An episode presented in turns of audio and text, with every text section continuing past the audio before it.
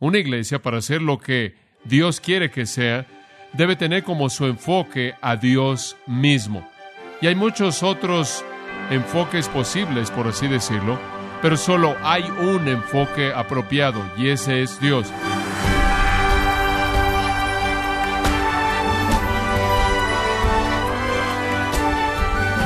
Le damos la bienvenida a esta edición de su programa Gracias a vosotros con el pastor John MacArthur.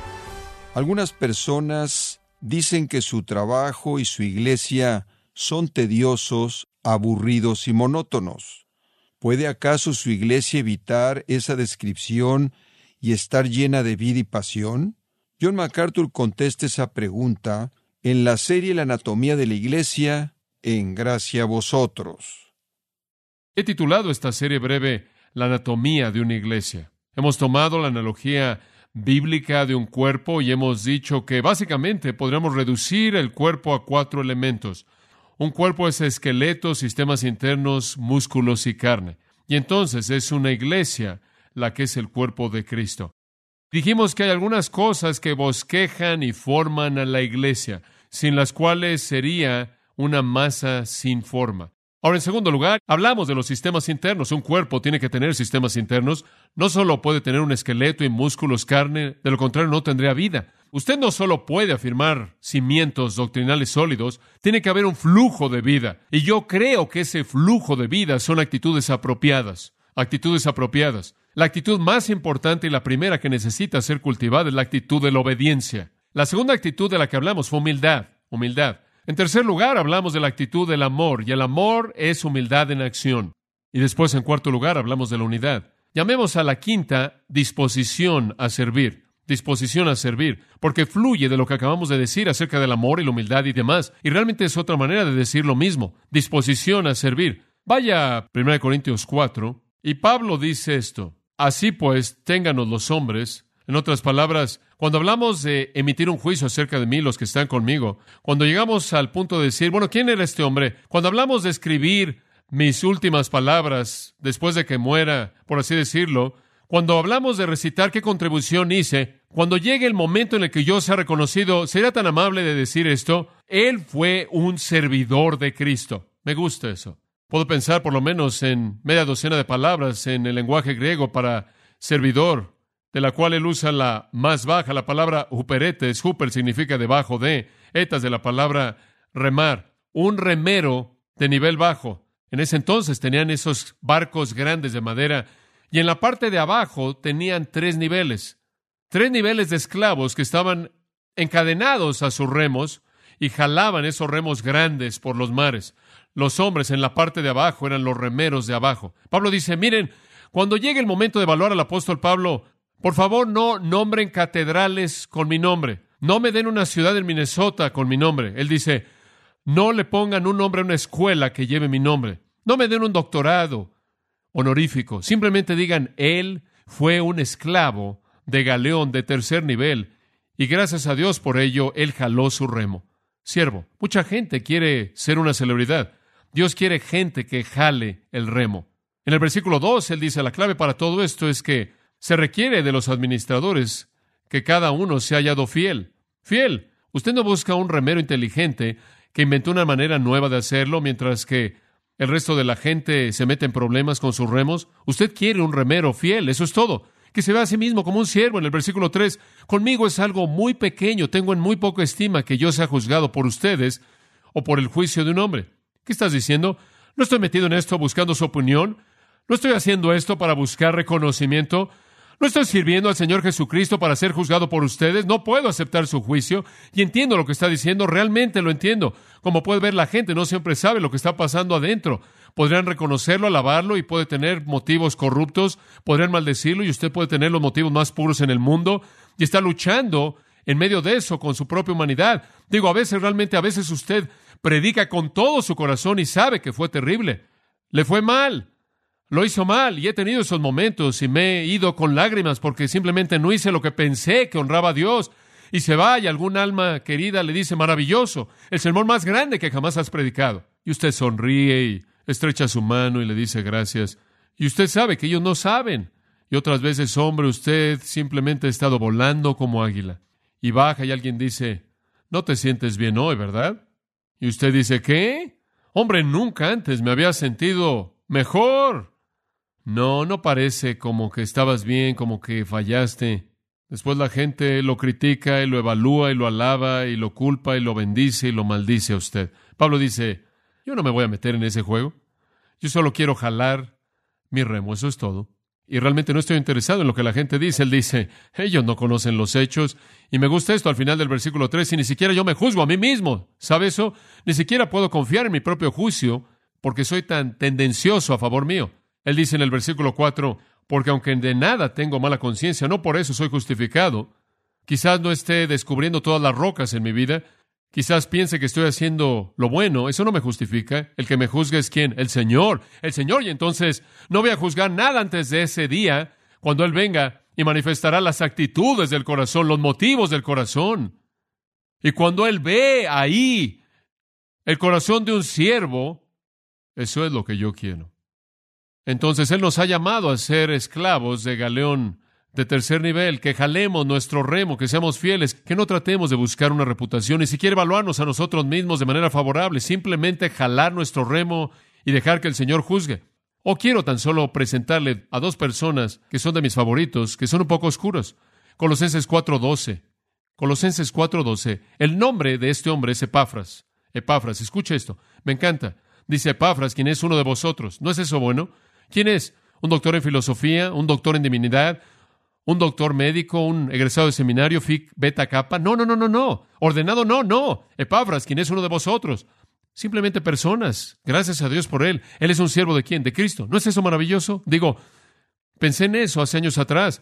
Pensé que será algo maravilloso colocar en la tumba de alguien que simplemente fue un cristiano amado, maravilloso. Simplemente digan su nombre, uno de nosotros, un siervo de Cristo, simplemente uno de nosotros. Es un llamado muy elevado. Él los saluda. ¿Cuál fue su ministerio? ¿Gran predicador? ¿Gran orador? No, no. No, ¿cuál fue su ministerio? Oh, él siempre ha estado laborando al punto de quedar agotado de manera apasionada por vosotros en oración. ¿No es eso bueno? Dios danos más épafras, algunos épafras. Él es simplemente uno de ustedes. Él le dice a los colosenses, simplemente uno de ustedes y siempre está orando de manera apasionada. Entonces, ¿por qué está orando? Él está orando porque puedan ser perfectos y completos en toda la voluntad de Dios. Aquí hay un hombre que lleva en su corazón la carga del desarrollo espiritual de todo el mundo. Yo creo que ese es el don de fe. El don de la fe está ligado a la oración. Aquí hay un hombre con el don de la fe y no sé qué otros dones estaban mezclados ahí, pero digo, él simplemente lo ejerció. Él no necesitaba un programa organizado, él simplemente se puso de rodillas y se quedó ahí. Oró, oró. Hay otro hombre en Filipenses 2, 25. Su nombre Noten, es cercano al que acabamos de ver. Epafrodito, mi hermano y colaborador en trabajo, consiervo, pero vuestro mensajero. En otras palabras, ustedes me lo enviaron. ¿Y qué hace? Oh, él ministró a mi necesidad. ¿Qué era? Él era un compañero. ¿Sabe cuánto valor tiene el tener un compañero? ¿Sabe lo que significa simplemente tener a alguien cuando usted está en la batalla? Simplemente ser un amigo amado, alguien que pueda tomar la espada y pelear con usted. Muchas personas necesitan eso. Y Él ministró a mi necesidad. Él anhelaba estar con ustedes. Él estaba muy cargado porque ustedes oyeron que estaba enfermo. Digo, esto es increíble. El hombre está molesto. Él está cargado. Él tiene un corazón cargado. ¿Por qué? Porque él sabe que su iglesia se enteró de que estaba enfermo. Él piensa que van a estar tristes por ello. Y él está tan triste porque están tristes porque Él está enfermo. Él no está triste porque Él está enfermo. Él está triste porque están tristes porque Él está enfermo. ¡Qué hombre! Él no está regresando del campo diciendo, oren por mí. Estoy enfermo. ¿Se dan cuenta? Él está triste porque ellos están tristes porque Él está enfermo. Qué relación tan amorosa estas personas debieron haber tenido, ¿verdad? Y Él estaba enfermo. Versículo 27. Él estaba tan enfermo que casi murió. Él se enfermó y casi murió. Dice usted, bueno, ¿cómo se enfermó? Oh, versículo 30. Por la obra de Cristo él casi murió. Él estaba tan ocupado tratando de proveer su servicio a favor mío. No sé. Creo que cuando lleguemos al cielo, gente como esta va a sobresalir. Vamos a tener que buscar mucho para encontrar algunos de los que conocimos mejor. Gracias a Dios por él. Entonces, en el versículo 29, él dice, recibidle, se los estoy enviando. Simplemente recíbanlo y tengan en alta estima. Oh, pero ¿qué, qué hizo? Oh, él fue un compañero. Él fue un ayudante. Como pueden ver, es cuestión de ser espontáneos, es cuestión de lo que hay adentro.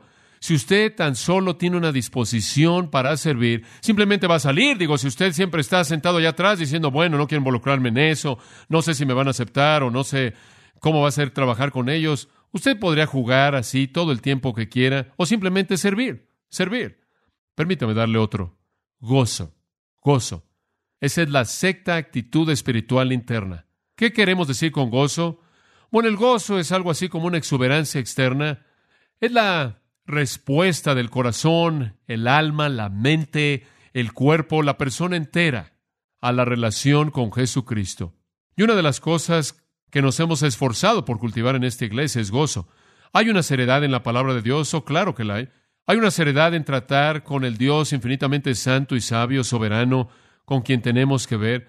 Hay una gran seriedad en luchar en medio de las presiones terribles y ansiedades de la vida y la muerte y todo lo que la humanidad trae a nuestra vida. Hay muchas cosas que nos traen dolor, pero al mismo tiempo estamos llenos de gozo. Y ese es un entusiasmo del alma profundo, de que todo está bien y en últimas todo va a ser glorioso. Yo creo que el gozo viene de la palabra de Dios. Yo creo que conforme estudiamos la palabra de Dios, conforme obedecemos la palabra de Dios, el gozo es nuestro. Estas cosas os he escrito, primera de Juan 1.4 dice, para que vuestro gozo sea que cumplido. Y el reino de Dios, dicen Romanos, es justicia, paz, y gozo en el Espíritu Santo. Jesús dijo que Él vino a darnos gozo. Pablo dice, regocijaos siempre.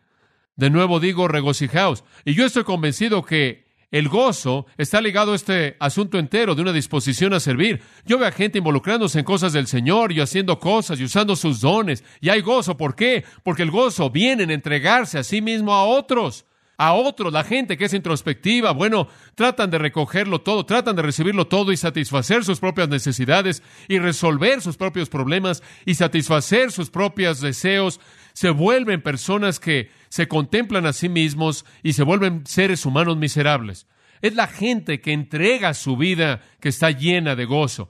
Y queremos una iglesia que está llena de gozo. Digo, me emocionan cosas y no dejo que las cosas roben mi gozo. Peleo por mantener mi gozo. Algunas personas tratan de robarse mi gozo. Así es. Vienen y dicen, John, tenemos un verdadero problema aquí, muy serio, muy serio. Yo digo, bueno, ¿qué es? Y me hablan de algo pequeño, usted sabe, algo que no es nada. Y yo simplemente digo, bueno, simplemente tendremos que ver si el Señor no va a resolver ese problema. Haremos lo que podamos. Y algunas veces vienen y tienen un problema, que es un problema, es un problema grande. Y simplemente he cultivado en mi propio corazón, simplemente algo que cultivo, que cuando tengo un verdadero problema serio, instantáneamente reacciono diciendo, eso es realmente emocionante. Hombre, eso es maravilloso. Muchas gracias. Estoy tan emocionado por ese problema. Algunos de ustedes que han estado cerca de mí saben que eso es lo que he estado diciendo. Hombre, me da tanto gusto saber eso. ¿Qué problema tan maravilloso? Me ven, usted sabe, como que mi elevador no llegó al piso de arriba. Pero como puede ver, si yo sé cuál es el problema, estoy un paso adelante, ¿verdad? Porque yo conozco al que resuelve los problemas, pero si no sé cuáles son los problemas, realmente estoy en problemas. No tengo ningún problema si sé dónde están los problemas. Tengo gozo porque conozco al que resuelve los problemas. Usted puede perder su gozo. Usted puede comenzar a buscar el montón de estiércol en toda pradera si usted quiere. Usted puede vivir así. Digo, simplemente es una decisión, es una decisión que usted toma. Yo escojo estar gozoso, yo escojo estar feliz, yo escojo ser entusiasta, yo escojo estar emocionado por lo que Dios está haciendo. Y no me importa lo que usted me diga, no va a afectar si yo puedo enfrentarlo en la fortaleza del Espíritu de Dios, porque yo creo que la Biblia me manda a regocijarme siempre y de nuevo digo regocijarme. Y entonces yo le digo a mi espíritu, regocíjate, MacArthur, regocíjate, regocíjate en el Dios que te redimió y te ama a pesar de ti mismo, regocíjate porque algún día vas a irte al cielo. Claro que tienes problemas, pero algún día vas a llegar al cielo, vas a tener una congregación de personas perfectas, van a tener un predicador perfecto y ya ni siquiera se van a necesitar el uno al otro, así que vas a poder despedirte de la iglesia y todos se van a poder ir a casa. Escuche, no deje que nadie se robe su gozo. Y si usted no tiene el gozo del Señor es porque está viendo las cosas equivocadas. El gozo está disponible. Podemos regocijarnos en cualquier cosa. Todas las cosas son para bien, por lo tanto, todo lo que viene es una fuente de gozo. Nunca he visto a personas que estén más felices que cuando saben que han resuelto un problema. Usted no puede llegar a ser así de feliz si usted no tiene un problema para comenzar. Vamos a hablar de una sexta actitud, paz, paz. Esa es una palabra hermosa, ¿no es cierto? Paz. Mi paz os dejo. No como el mundo la da. No sé qué. No se turbe vuestro corazón, ni tengáis miedo. Jesús vino a darnos su paz. 1 Corintios 7:15 dice, Dios nos ha llamado a paz. Y la paz de Dios llenará vuestros corazones. Filipenses 4 dice, vivid en paz. 2 Corintios 13:11, estad en paz entre vosotros. Primera de Tesalonicenses 5:13, paz. Si el gozo es la exuberancia externa, la paz es el contentamiento interno. Y cuando usted ve a personas que vienen al Señor, hablan de gozo y paz, ¿no es cierto? El gozo del Señor y su paz profunda, establecida. Paz, en otras palabras, es esa satisfacción interna que dice todo está bajo control. Todo está bajo control.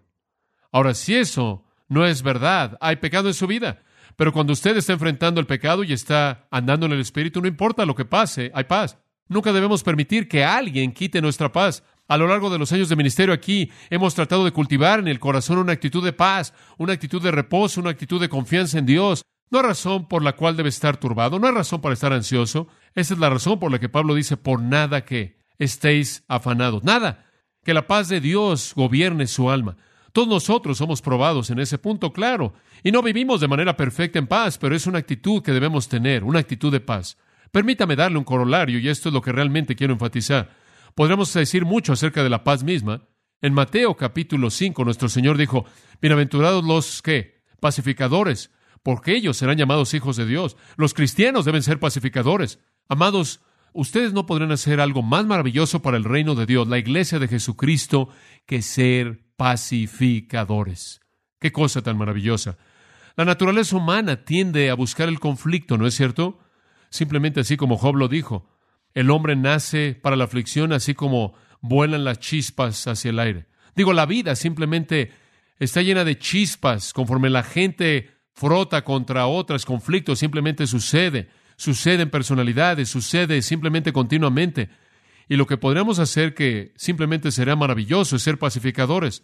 No fomente la ansiedad, suavícela. Digo, yo oigo cosas, alguien dice, bueno, ¿sabes que algo está mal en Grace Church, hombre? está pasando esto aquí y alguien más lo oye y alguien más y de pronto viene esta gran ola, usted sabe, y me inunde. Yo digo, espera un momento, creo que está un poco exagerado. Y en lugar de que alguien a lo largo de este proceso sea un pacificador, tenemos esta fila de personas que en lugar de hacer la paz, están causando problemas y todos hemos sido parte de esto en algún momento, todos quedamos en esto. En algún lugar en nuestros corazones tiene que haber ese compromiso con esa actitud que dice estoy en paz, todo está bien, Dios está en control, Él todavía está en su trono, voy a ser un pacificador. Oh, qué cosa tan hermosa. Sea un pacificador, sea un pacificador. Cada vez que usted tenga la oportunidad de enfrentar un conflicto, haga la paz. Reconcilie a dos partes para que puedan abrazarse la una a la otra. Sea un pacificador. No adopte una postura contra esta persona por acá. Trate de encontrar lo que es bueno en esta persona, bueno en esa persona. Elimine las cosas que están mal. En base a lo que usted puede ver que está bien acerca de eso, cultive relaciones apropiadas y sea un pacificador. Comience en su propia familia. ¿Sabe una cosa? Hay algunas cosas, caballeros, que usted puede decir que van a hacer que su esposa salga de órbita y usted lo sabe. No diga esas cosas. ¿Por qué va a hacer eso? ¿Sabe una cosa? Hay algunas veces en nuestra familia cuando estoy bien, mi esposa cree que estoy mal algunas veces, pero estoy bien. Algunas veces estoy mal, pero algunas veces estoy bien. Y hay algunas veces cuando ella piensa que estoy mal, pero estoy bien. Y Dios y yo quizás seamos los únicos que sabemos eso, pero estoy bien. Pero no voy a afirmar eso porque eso no contribuye a la paz.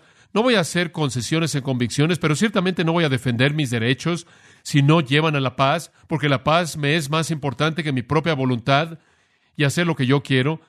No me es más importante que hacer lo que Dios quiere. Y esa es la razón por la que voy a pelear algunas batallas continuamente contra aquellos que niegan la verdad de Dios. Pero voy a hacer la paz con aquellos que están en su familia. Debemos ser pacificadores. Oh, si tan solo pudiera usted entender estas cosas, cuán simple se volvería la vida. Una más, gratitud. Y estas son tan obvias.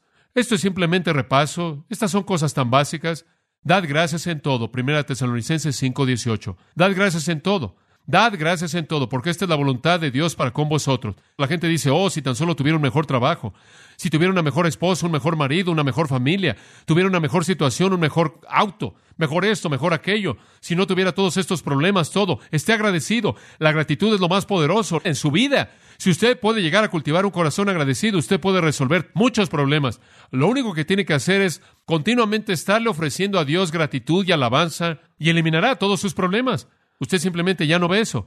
Digo, eso es lo que el salmista hizo. Él se metió en un problema, él estaba escondiéndose en algún lugar debajo de una roca porque teme que Absalón lo va a matar. Digo, esto es David, ¿verdad? Él no tiene nadie que lo defienda, está allá afuera en el desierto, solo Absalón está tratando de quitarle el trono, él lo está persiguiendo en el desierto y él está sentado bajo una roca y él está clamando, oh Dios, oh Dios, ¿por qué prosperan los impíos? ¿Por qué estás haciendo esto? ¿Hasta cuándo, Jehová, voy a estar aquí? ¿Por qué no entras y los destruyas y sigue y sigue? Y finalmente él comienza a pensar acerca de lo que Dios ha hecho y él comienza a recitar todo. Dios, oh Señor, tú hiciste esto, Señor, tú hiciste aquello. Señor, tú estás tan elevado, tú eres tan poderoso, tú eres tan glorioso. Oh Señor, te doy gracias por esto, te doy gracias por aquello. Y cuando llega al final del Salmo, Señor, eso es, es maravilloso. Él simplemente está totalmente liberado, él está bajo la misma roca. Absalón está haciendo lo mismo, nada más que él ha cultivado una perspectiva totalmente diferente. Y si usted tiene problemas, usted está quejándose todo el tiempo, no tiene nada que ver con sus circunstancias, tiene que ver con su incapacidad de estar agradecido por las cosas que Dios está haciendo que son positivas. Cultive la gratitud, que sus labios estén llenos de alabanza. En el Salmo 34 dice que deberíamos estar agradecidos por recordar la santidad de Dios. En el Salmo 106.1 debemos estar agradecidos por la bondad y misericordia que Él nos da. En 2 de Corintios 9.15 debemos estar agradecidos por el don de Cristo en Apocalipsis 11, 17. Debemos estar agradecidos por el poder de Cristo y el reino venidero. En Primera de Tesalonicenses 2, 13. Debemos estar agradecidos por la recepción y la obra eficaz de la palabra de Dios. En Romanos 7, 23 al 25. Debemos estar agradecidos por el hecho de que Cristo nos ha librado del poder del pecado que mora en nosotros. En Primera de Corintios 15, 57. Debemos estar llenos de gratitud porque se nos ha prometido la victoria sobre la muerte y la resurrección. En Daniel 2.23, Daniel estaba agradecido por sabiduría y fortaleza. En 2 de Corintios 2.14 debemos estar agradecidos por el triunfo del Evangelio. En Romanos 6.17 debemos estar agradecidos por la conversión de otras personas. En Romanos 1.8 debemos estar agradecidos por la fe mostrada por otros, como Pablo lo estaba. Y en 2 de Tesalonicenses 1.3, él estaba agradecido por el amor que vio en otros creyentes, por el trabajo duro por causa del reino. En 1 Corintios 1.4, él estaba agradecido por la gracia concedida a otros. Él estaba agradecido en 2 Corintios 8, 16 por el celo por Cristo que él vio en las vidas de otros. Digo, usted simplemente cultive y cultive la gratitud. En lugar de estar por todos lados quejándose por lo mal que están las cosas, diga usted, bueno, no estoy agradecido, pero mis circunstancias no, no son sus circunstancias. Como puede ver, la razón por la que no está agradecido es muy simple. La razón por la que no está agradecido es porque no cree que usted recibe lo que merece. Es correcto. Y si usted recibiera lo que merece, usted estaría en el infierno. Así que elimine eso. Usted no quiere lo que merece. Usted ni siquiera quiere lo que usted quiere, a menos de que usted sepa que Dios lo quiere para usted. Esté agradecido. Tantas cosas. Cultive la gratitud. Eso va a quitar lo agrio de su vida. Estas son cosas simples, ¿no es cierto? Gratitud, paz, gozo, disposición a servir, unidad, amor, humildad, obediencia. Escuche con atención. Lo que voy a decir podría sonar como herejía, pero no es así. Aquí hay ocho cosas que le acabo de dar. Ahora escuche. Podría tomar cualquiera de ellas, simplemente cualquiera de ellas, y si eso estuviera reinando de manera suprema en su vida, el resto estarían también ahí. Simplemente tome la obediencia. Usted tiene una actitud de obediencia, se encarga de todo. Tome la humildad. Si usted es humilde, verdaderamente humilde, abnegado, entonces va a amar y va a encontrar entonces unidad. Y si usted ama así, usted va a servir y a partir de ese servicio va a salir gozo y de ese servicio y ese amor un sentido profundo de paz. Y cuando usted tiene un sentido profundo de paz y un sentido profundo de gozo y su vida está llena de servicio significativo, usted va a ofrecerle a Dios qué? Gratitud. Tome el amor. Si su vida está dominada totalmente por el amor, ¿qué va a pasar? Bueno, en primer lugar, si me amáis, guardaréis qué? Mis mandamientos. Entonces, si usted simplemente ama a Dios, usted va a obedecer todo. Y si usted simplemente ama a Dios, usted va a ser humilde y usted va a encontrar unidad y a partir de ese gran amor va a venir servicio y gozo y paz y gratitud porque va a agradecerle al que usted ama, ¿no es verdad?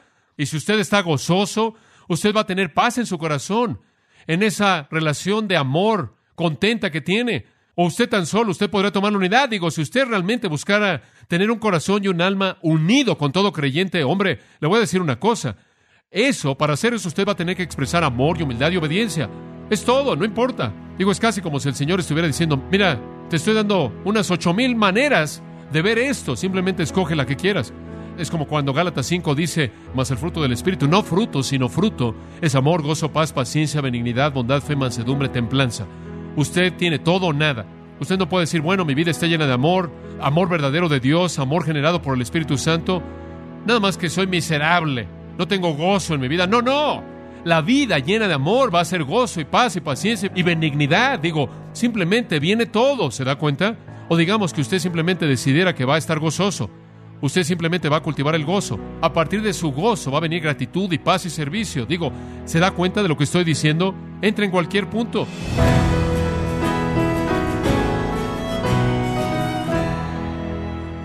John MacArthur nos ha enseñado que el gozo viene cuando nos amamos unos a otros y nos sacrificamos por el Evangelio. Esto es parte de la serie La anatomía de la Iglesia en gracia a vosotros. Estimado oyente, nos complace anunciar la conferencia Expositores 2019, que se llevará a cabo los días viernes 27 y sábado 28 de septiembre en Los Ángeles, California.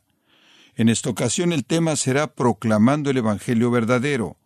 Grace Community Church ha diseñado esta conferencia anual para fortalecer a la iglesia local a través de la capacitación de sus líderes. El pastor John MacArthur y Paul Washer serán dos de los predicadores principales de esta conferencia Expositores 2019. Para mayor información e inscripciones de la conferencia Expositores 2019, visite conferenciaexpositores.org. Repito, conferenciaexpositores.org.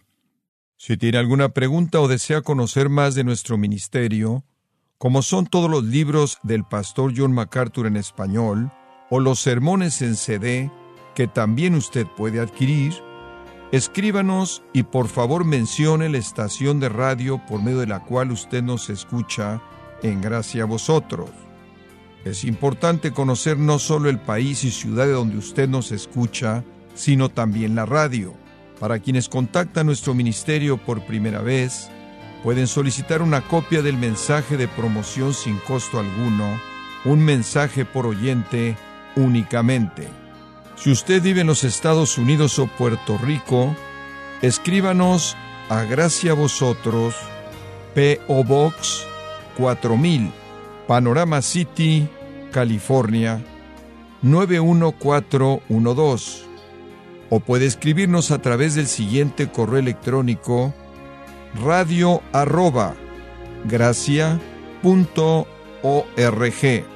Bueno, en nombre de John MacArthur y el personal de este organismo, queremos darle las gracias por su tiempo y sintonía y queremos pedirle que no deje de orar por este ministerio, como también por la estación de radio por la cual usted nos escucha de lunes a viernes.